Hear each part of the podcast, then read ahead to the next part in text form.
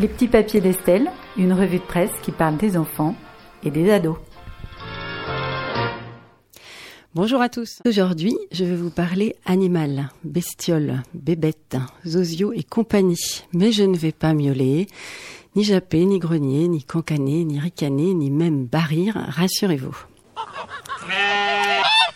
Alors, euh, est-ce que tu sais quel est l'animal qui grisole euh, Véronique? La pintade? Alors, t'es pas très loin, c'est un volatile, mais c'est l'alouette. Ah non. Et l'alouette, elle tire lire et elle turlute aussi, cette coquine. Bon, enfin, revenons à nos moutons. J'ai picoré dans la presse de ces derniers jours quelques nouvelles fraîches de nos amis, les animaux.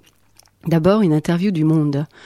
Nous n'avons plus aucune excuse pour traiter les animaux comme nous le faisons. Le primatologue Franz de Waal explore dans son livre La dernière étreinte le monde des émotions animales.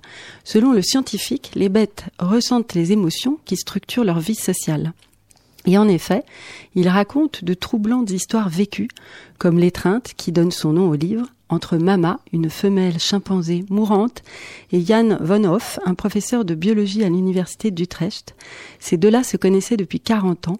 C'est un moment filmé où la frontière entre émotion humaine et animale s'estompe. Alors après ça, on est tenté de s'interroger, comme le site d'info numerama.com, pourquoi nous continuons à tester nos médicaments sur les animaux? À l'heure où la nourriture, les cosmétiques, l'habillement même tendent vers le vegan, on utilise toujours abondamment des souris, des rats, des poissons, des chiens, des cochons. Et que sais-je encore pour tester les médicaments et leur toxicité? Ou pour évaluer la douleur. Aïe aïe aïe.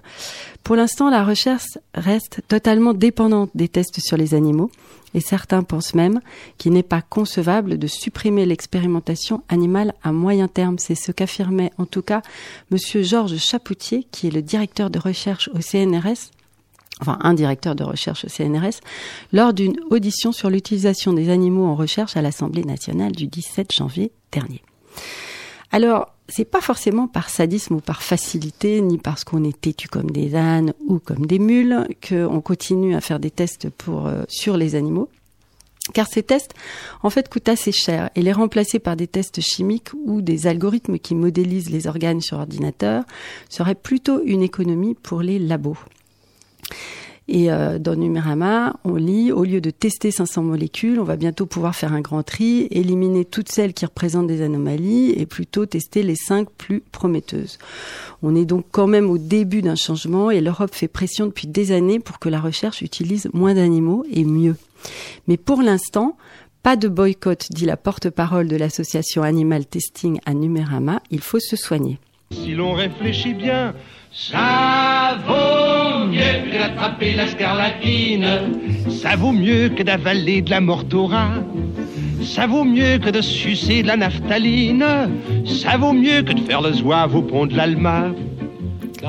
Alors bon ben voilà, ça vaut mieux que d'attraper la scarlatine et tout et n'importe quoi. Nous continuons donc à utiliser des médicaments testés sur les animaux, mais ça n'interdit pas de s'informer.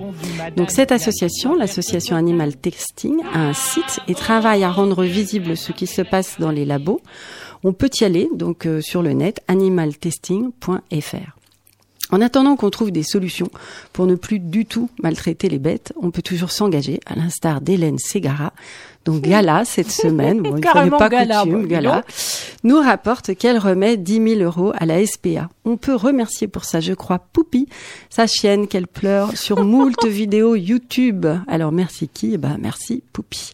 Et puis si on n'est pas généreux comme Hélène ou qu'on ne dispose pas de fonds nécessaires, ça arrive aux meilleurs d'entre nous, on peut toujours devenir l'un des 300 bénévoles du CEDAF de Maison Alfort, nous dit le magazine Géo, un organisme aux petits soins de la faune sauvage à l'école vétérinaire de Maison Alfort. Dans ce centre d'accueil de la faune sauvage, il suffit de pousser une porte pour se retrouver dans une salle pleine de hérissons faisant la sieste dans des cages. Un écriteau demande de rester silencieux. Bon, bref, si vous trouvez un animal blessé, c'est là qu'il faut aller. Et cet organisme n'est plus seul en région parisienne, enfin un peu éloigné. C'est avec le mag gratuit Le Bonbon qu'on va conclure sur la création d'un zoo refuge pour les animaux en danger.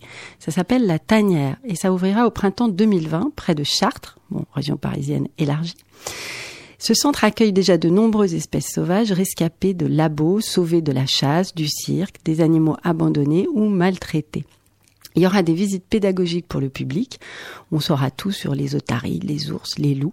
Bref, ce projet d'hommes et femmes au service de la cause animale est inédit. Je sais pas vous, mais moi, ce genre d'initiative, ça me rend gai comme un pinson. En attendant la tanière et pour que les enfants citadins rencontrent des animaux, je vous conseille, et c'est tout à fait personnel, une balade que j'aime beaucoup, c'est la ferme de Paris au bois de Vincennes. C'est gratuit, ça fait une petite marche pendant les beaux jours qui finiront bien par revenir, enfin en tout cas moi je l'espère. Un petit conseil de médias pour le jeune public, un magazine qui met à sa une des animaux, mais en version mythologique cette fois. C'est un trimestriel. Baïka pour les 8-12 ans, où on découvre la richesse des cultures dans le monde entier. Ça coûte 9,60 euros. C'est dans tout un tas de librairies et le dernier numéro sort le 6 mars avec des dragons chinois et polonais, un reportage sur la Russie et bien sûr des BD, des histoires, des légendes. On pouvait pas se quitter sans une chanson de circonstance. Et c'est l'ours Balou qui emporte la mise et nous donne une petite leçon, leçon de philosophie joyeuse avec la version française de l'inoubliable tube du film de Disney tiré du livre de la jungle. On écoute Il en faut peu pour être heureux et on se quitte là-dessus. Salut. Et à mercredi prochain. Merci. Il en faut peu pour être heureux, vraiment très peu pour être heureux. Il faut se satisfaire du nécessaire. Un peu d'eau fraîche et de verdure que nous prodigue la nature. Quelques rayons de miel et de soleil. Je dors d'ordinaire sous les frondaisons et toute la jungle et ma maison toutes les abeilles de la forêt butinent pour moi dans les bosquets. Et quand je retourne un gros caillou, je sais trouver des fourmis dessous. Essaye, c'est bon, c'est doux. Tu manges des fourmis? Ah, tu peux me croire. Tu verras, c'est fameux, ça vous chatouille, hein? Mowgli, attention Il en faut vraiment peu, très peu, pour être heureux. Mais oui Pour être heureux. Il en faut peu pour être heureux, vraiment très peu pour être heureux. Chassez de votre esprit tous vos soucis. Prenez la vie du bon côté, riez, sautez, dansez, chantez, et vous serez un ours très bien léché. Cueillir une banane, oui, ça se fait sans astuce. Mais c'est tout un drame si c'est un cactus. Si vous chipez des fruits sans épines, ce n'est pas la peine de faire attention. Mais si le fruit de vos rapines est tout plein d'épines, c'est beaucoup moins bon. Alors petit, as-tu compris? Oui, merci Balou. Oh, c'est pas vrai. Jamais j'ai entendu de telles stupidités. Alors viens, toi, et en cadence. hein, Oh. Il en faut vraiment peu, très peu pour être heureux, Pour être heureux? Pour être heureux. Mais si tu profitais de ce que tu es là-haut pour me gratter un peu l'épaule droite, hein Gratte, oh, un poil plus bas, oui, c'est ça, c'est ça. Oh, oh, que c'est bon, Mowgli. Oh, que c'est bon. On va se servir d'un arbre et un gros, ça me démange trop. Est-ce que t'es drôle, Balou Ah, c'est juste. Ah oui. Ah, Ah, ça, fait, ça fait du bien.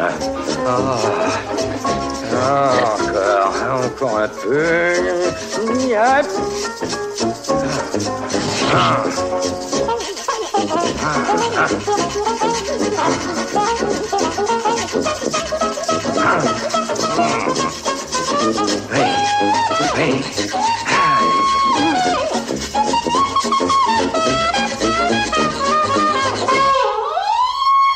Mowgli, si tu chantais avec moi.